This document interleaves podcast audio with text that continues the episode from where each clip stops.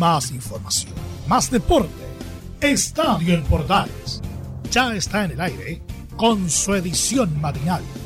La primera de Chile, uniendo al país de norte a sur.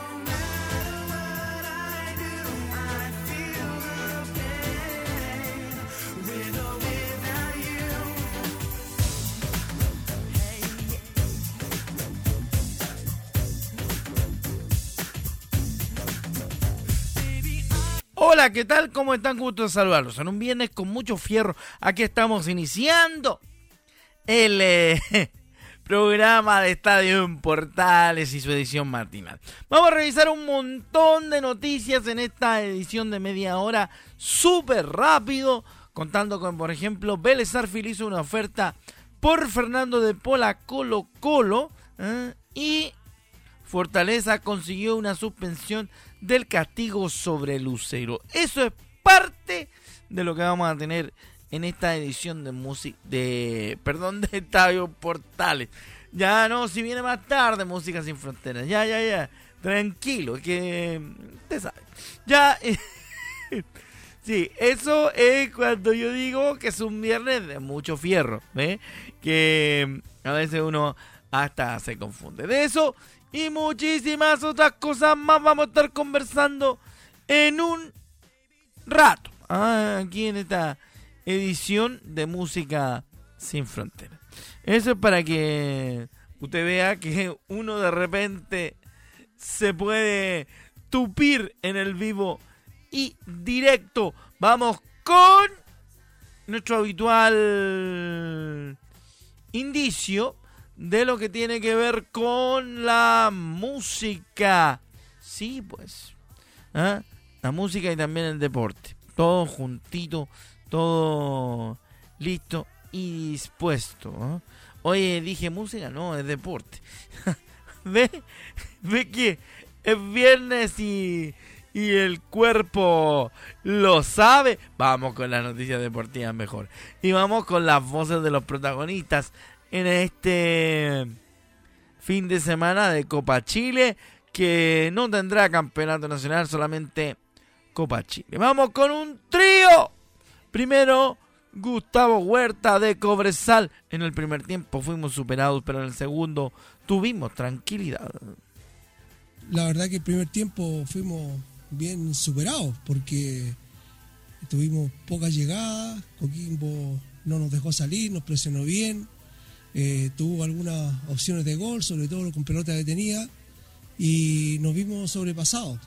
El segundo tiempo tuvimos una cuota de mayor tranquilidad, obviamente que el jugador de más que tuvimos también se notó bastante, y después, claro, tuvimos la oportunidad de abrir el marcador y, con mayor razón ahí se empezó a notar la, la diferencia de cómo manejamos la situación en el partido para aumentar el marcador y, ganar el partido, que era lo que queríamos para pasar a la siguiente fase. Así que en ese sentido, eh, respetando, y lo he dicho en muchas oportunidades, yo creo que uno de los mejores equipos del campeonato, Coquimbo Unido, y obviamente que nos llena de satisfacción poder ganarle y, pasar a la, a la siguiente fase. Reitero, con todo lo que nos costó, sobre todo el primer tiempo. Ahí está Gustavo Huerta, la primera del el DT de Cobresal. La segunda del técnico de los mineros. Debemos jugar ante Cobreloa dos partidos en la víspera de un cotejo muy importante por el campeonato ante Everton. Eh, sí, bueno, eh, sabíamos que la opción si pasábamos era claramente Cobreloa. Tenemos que estar jugando el domingo en El Salvador y la vuelta el miércoles en Calama. Y en la víspera de un partido para nosotros muy importante como va a ser el partido el otro fin de semana con Everton por la competencia. Así que en ese sentido, fundamentalmente, recuperarnos, aparte de, la intensidad, de lo que cada uno de nuestros jugadores metió en función de ganar el partido, el desgaste de lo que va a significar el viaje también. Así que en ese sentido, esperamos recuperarnos bien para enfrentar a un muy buen equipo como es Cobreloa, que han dado bastante bien en su campeonato. Bueno, ahí está un cruce también relativo a los, em, a los a las programaciones y todo lo que se ha hecho. Recordemos que se está tratando de compactar todo lo que es campeonato nacional a partir de em, evitar que se vaya a cruzar con, eh, con los panamericanos. Por eso se quiere terminar todo lo que es campeonato de una manera muy rápida. Entonces en ese contexto se está apurando, se está comprimiendo todo y gran parte de los técnicos quejado en aquel momento. A ver, rápidamente Miguel Ramírez cuenta que se percataron de este detalle de que los clubes de primera B no van a poder participar de la competencia internacional como los clubes de primera A, como lo hizo Magallanes en la temporada que estamos viviendo, a consignación que el cuadro magallánico había conseguido su, su pasaje a la Copa porque había subido de, de categoría, y aclaremos aquello para que no quede la duda, pero esto de que los eh, equipos de primera vez no puedan participar en, eh, en el campeonato de Copa Libertadores por estar en el, en el ascenso es todo un tema. Y a Miguel Ramírez eh, o le contaron recién o se enteró hace poco y realmente dejó, como se dice en buen chileno, la patada y manifestó su molestia de esta manera. El técnico de los del Campanil. Ahora, ustedes saben el premio que tiene si nosotros pasamos, o sea, si pasamos esta fase, después llegamos a una superfinal con, con el equipo de la otra zona y salimos campeones, ¿saben el premio que tenemos? ¿Cuál es? No, los de la B no vamos a Copa Libertadores. ¿No sabían eso? ¿El premio saben cuál es? ¿Cuál es el premio? Una compensación económica a determinar por la NFP si nosotros salimos campeones. Deportivamente, ¿en qué nos beneficia? En darle minutos a los jugadores que menos minutos han tenido. No, nosotros lo entregamos hace dos semanas Hace dos semanas Porque vimos realmente el tema de la, de la base. Entonces, ¿no es especial el campeonato? Decepción, totalmente decepción. Ahora uno, a esta altura uno juega por la gloria. A todos nos beneficiaría el tener en nuestro currículum que salimos campeones de la Copa Chile. Sí, nos beneficiaría mucho. Pero el premio para la institución, ¿qué mejor premio que ir a un torneo internacional? Pero eh, a partir de este año, eso ya no corre, lamentablemente. Enojado, Miguel Ramírez. Yo también me sentiría enojado. ¿ah? Me sentiría despojado de una situación que puede cambiar la historia de mi club. ¿ah?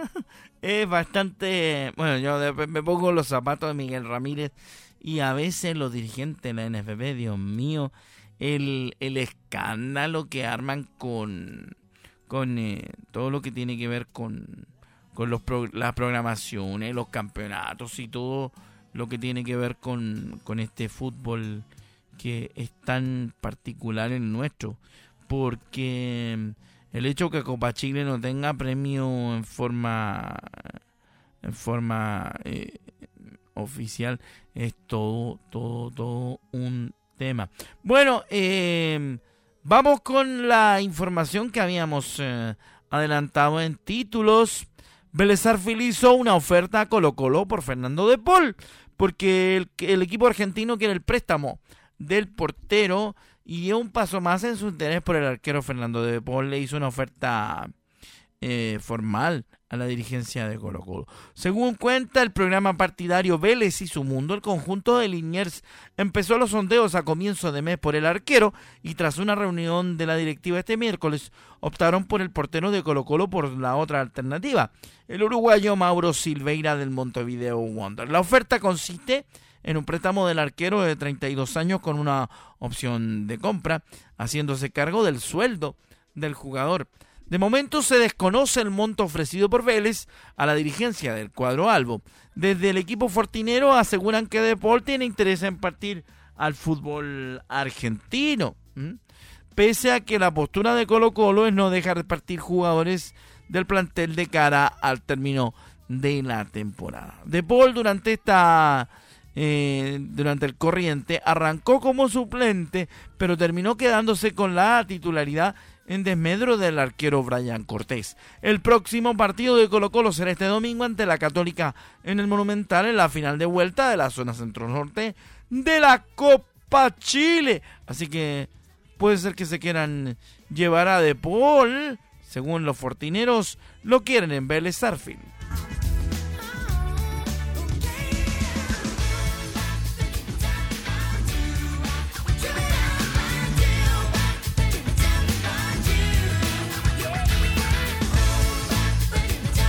Los hermanos Hanson a esta hora nos acompañan en el viernes de estadio matinal, cuando ya cruzamos la mitad de nuestro camino en esta mañana de viernes. Vamos rápidamente con lo que tiene que ver con el calendario de partidos de Copa Chile y noticias del torneo, porque todavía hay mucho que jugar ¿eh?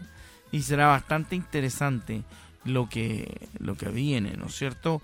Porque hay finales, hay una apretada agenda y la vamos a revisar ahora. El rodaje regional de la Copa Chile 2023 se acerca a su fin y a continuación de los partidos clave que determinarán los tres clasificados restantes a la contienda nacional del certamen. La competencia culminará las definiciones de la zona centro-sur y zona centro-norte con los partidos de revancha, mientras que el norte iniciará su última llave tras el avance de Cobresal. El sábado 19, zona centro-sur, final de vuelta, Magallanes O'Higgins en el municipal de San Bernardo, global 3 a 2 a favor del equipo de Rancagua a las 3 de la tarde. Domingo 20 de agosto, zona centro-norte, final de vuelta, Colo Colo, Universidad Católica, 3 de la tarde, Estadio Monumental, 0 a 0 esa llave.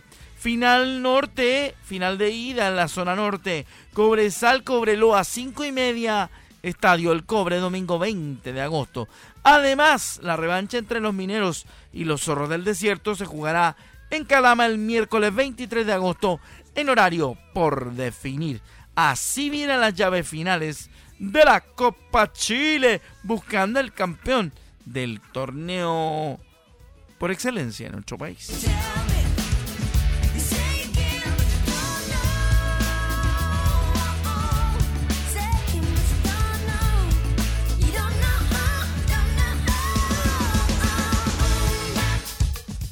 Gracias a los chiquillos Hanson, se han pasado.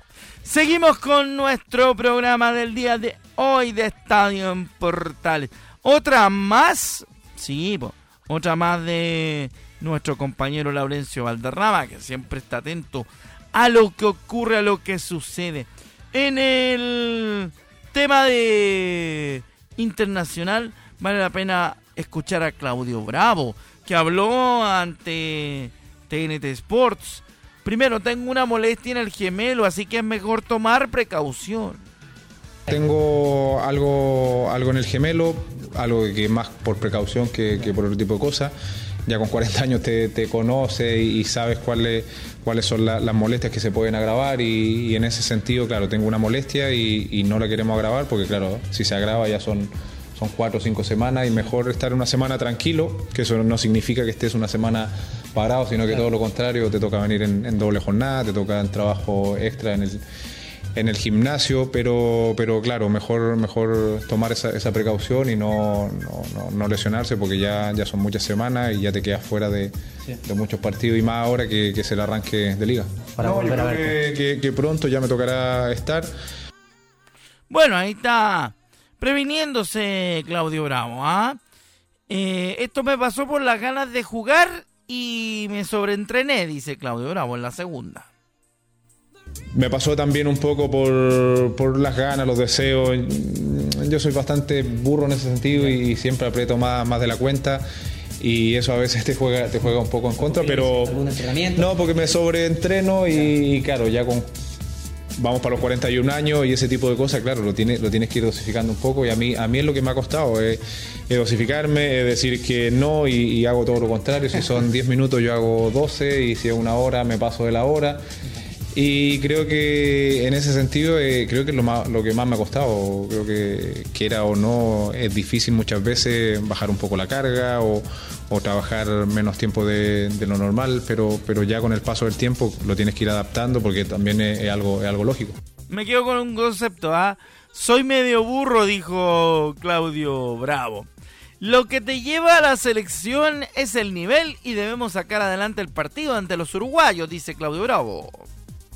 Sí, lógicamente, y, lo que te lleva allí eh, es el nivel en las cosas que también tú, tú haces durante, durante el camino, durante el tiempo, que eso también lo tienes que demostrar siempre, siempre que te toque estar, pero, pero fuera de eso, claro, se habla de que, de que Chile quiere ir a, otro mundial, es lo que todos deseamos, lo que todos queremos, pero, pero antes de, pensar en ir a un mundial, lo primero que hay que pensar es en, en Uruguay, en sacar ese partido adelante, que que tienen que ser tres puntos porque sería un comienzo ideal para ellos.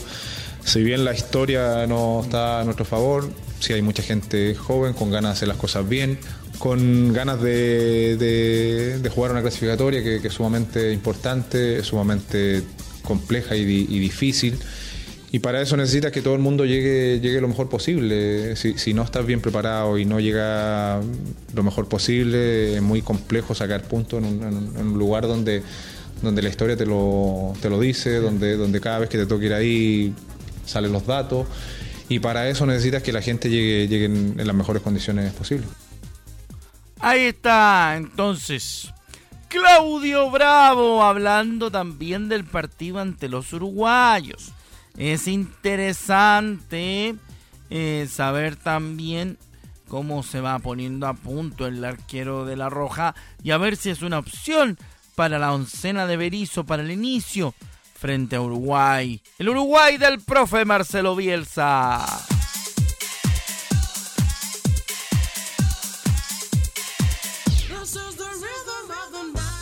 Coronado Rhythm of the Night. Seguimos en este viernes de Estadio en Portales. ¿Cuánto nos queda, don Topito? Eh, nos queda más o menos 10 eh, minutitos para terminar este programa rápidamente. Lo hacemos en eh, edición de Estadio en Portales y la versión matinal. Llegó la cascarita para seguir hablando más de deporte y seguir escuchando a los protagonistas. ¿Qué pasa en la U? Vamos con don Mario Fuentes que nos cuenta la actualidad de los azules. Adelante Mario. Pasemos rápidamente nomás a escuchar a Xavier Tamarit porque Portales le consulta sobre la lesión de Matías Saldivia, así que pasémoslo a escuchar aquí en la Primera de Chile. Bueno, la verdad que estamos pensando en el partido de la calera. Acabamos de terminar un partido y nuestro próximo rival es la Unión La Calera y es en lo que estamos pensando, en ganar ese partido. Después eh, se le salió el hombro, por eso tuvo que ser reemplazado. Bueno, esperemos que esté para el próximo partido con la calera, que es en el que estamos pensando. El próximo falta en tres semanas, falta mucho tiempo todavía. Fue consultado también el por qué le cuesta concretar tanto el gol a la U teniendo a sus tres mejores jugadores ofensivamente hablando, Osorio Asadi y Leandro Fernández. Así que esto dice Xavier Tamarit en Estadio en Portales. Bueno, eh, estamos en el proceso de intentar mejorar eso. Eh, yo pienso que el equipo tiene que tener solidez defensiva, que es lo que nos ha perjudicado en esta racha de partidos que hemos perdido.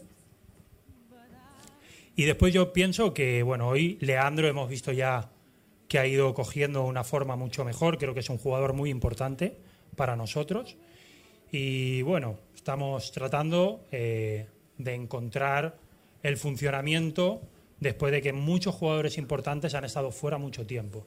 Eh, Fede es un jugador muy importante ofensivamente, ha estado mucho tiempo fuera también.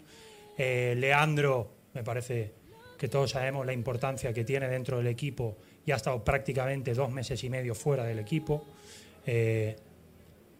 Lucas y Darío cada vez están sintiéndose también mejor y bueno, por lo tanto creo que es algo que, tenemos que, mejorar, eh, pero creo que con la llegada de estos jugadores que están volviendo a tener su, su mejor rendimiento, eh, hoy se ha visto eh, un equipo con mucha llegada. Si no entra, ya es otro tema, ¿no? Si entra o no entra, pero así como en otros partidos hemos visto pocas situaciones de gol, creo que no ha sido lo que ha sucedido hoy. Y bueno, creo que es un paso adelante de los chicos intentando revertir la situación. Ya la última le consultan cuáles son los objetivos de la U, siendo que aún no encuentra el triunfo para ese punto de inflexión antes del superclásico que le queda tan solo una chance contra Unión La Calera el próximo día viernes 25 a las 4 de la tarde en el Nicolás Chaguán Nazar. Así que pasemos a escuchar la última de Xavier Tamarit aquí en la primera de Chile. El objetivo lo dijo Mauricio desde el primer día, lo repitió a la jornada 10, lo repitió en la 15. Lo veremos en los últimos partidos. Hace cuatro partidos estaban diciendo que éramos los favoritos para salir campeones. Hoy están diciendo que, o hace una jornada atrás, que estábamos completamente fuera del campeonato. Son cosas que veremos adelante. Faltan nueve partidos y vamos a ver para qué estamos en, al final. También en el post partido habló con los medios Leandro Fernández y él recrimina que no le cobran nunca nada a la U, siendo que fueron a cobrarle un penal inexistente a Federico Mateos. Así que pasémoslo a escuchar a Leandro Fernández aquí en Estadio Portales. Sí, creo que hicimos un, gran partido. Una lástima que no pudimos, no pudimos dejar otros puntos, pero acá lo necesitamos, así eh, se sumó, hay que seguir trabajando y aceptar las circunstancias. Y porque nunca una para nosotros, que siempre, siempre se, se revisa lo, contrario y no lo nuestro, pero, pero bueno, ya van a ir mejorando esas cosas. No, no, no, el arbitraje por ahí tiene que haber echado nueve de ellos, segunda amarilla, ahí, ahí cambiado el partido, pero son circunstancias que, que, que quedan margen de los resultados, hay que seguir trabajando, creo que el equipo demostró interés después del gol no venía pasando eso, así que a seguir trabajando y tratar de, de seguir metiéndole para sumar a tres. Eh, uno siempre quiere ganar y el ánimo está, está bajo porque no, no podemos lograr los tres puntos, pero con mucha, con mucha fe de que tenemos acá adelante esto todo juntos. Y, y, la presencia del técnico, viste, siempre es otra cosa, pero la gente que está, está capacitada para, para reemplazarlo, así que eso es algo al mar. Y es un proceso raro, no estamos, no estamos a gusto, pero, pero tenemos que seguir redoblando esfuerzo para, para poder sacar adelante esto. En otras informaciones, el Tribunal de Disciplina cita a Manuel Mayo a dar explicaciones por los insultos al juez Nicolás Milla porque el gerente deportivo de Universidad de Chile tendrá que declarar en la sesión del próximo día martes porque el árbitro denunció los excesos en los que incurrió en el entretiempo del partido frente a Curicó Unido. Porque ¿qué es lo que le dijo Manuel Mayo a, al juez principal en el informe de Milla que el tribunal debe considerar como un elemento fundamental para emitir la posterior sentencia en el categórico respecto del ataque verbal del funcionario. Esto es lo que dice. Luego de finalizar el primer tiempo y una vez ingresado al acceso de los camarines, el señor Manuel Mayo nos insulta de manera desafiante gritándonos a viva voz. ¿No sabéis que esto es la U? Conchet que se creen, no sabéis a quién le estás arbitrando, siendo contenido por funcionarios del club y luego retirado del lugar, consignando la comunicación formal que emitió del árbitro apenas terminando el compromiso que establece en la reglamentación. Así que, ¿qué les parece estas declaraciones de Xavier Tamarí, también de Leandro Fernández y la actitud de Manuel Mayo yendo a apretar en buen chileno a los árbitros terminando el primer tiempo? ¿Alguien podría explicarle a Manuel Mayo, gracias eh, Mario, eh, que ser dirigente de la UNO le da derecho a, a ser eh, un ordinario, un, un mal hablado? Eh, porque últimamente los dirigentes de los clubes grandes se creen con, con dádivas eh, propias de cualquier otro estilo menos de la dirigencia normal de nuestro fútbol.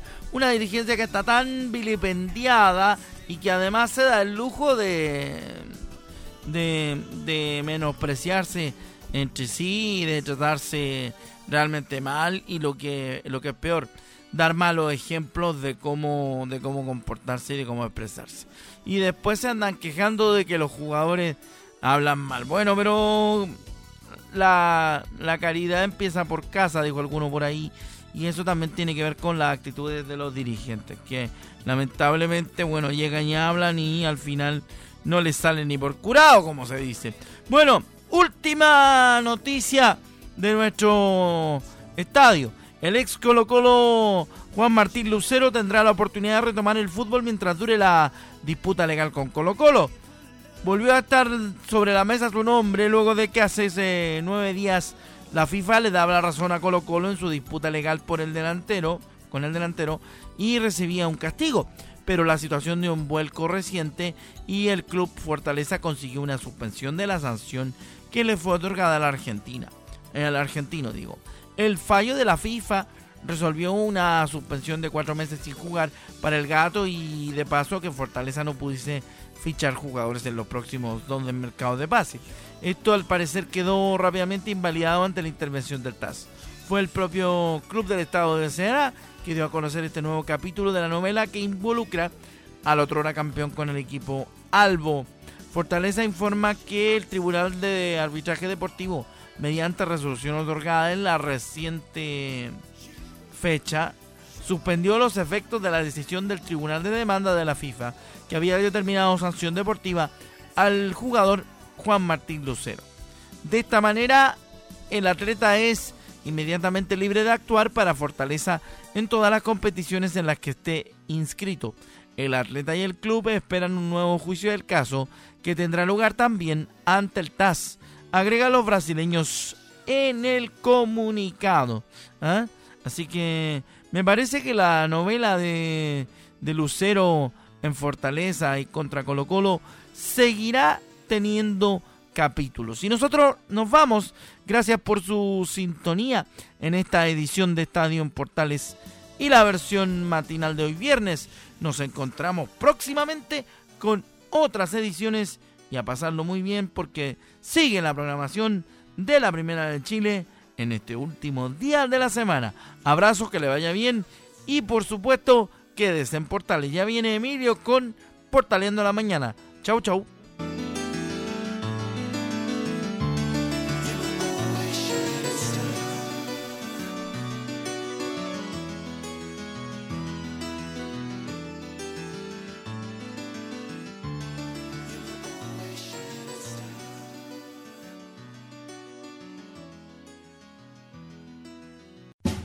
Más información, más deporte.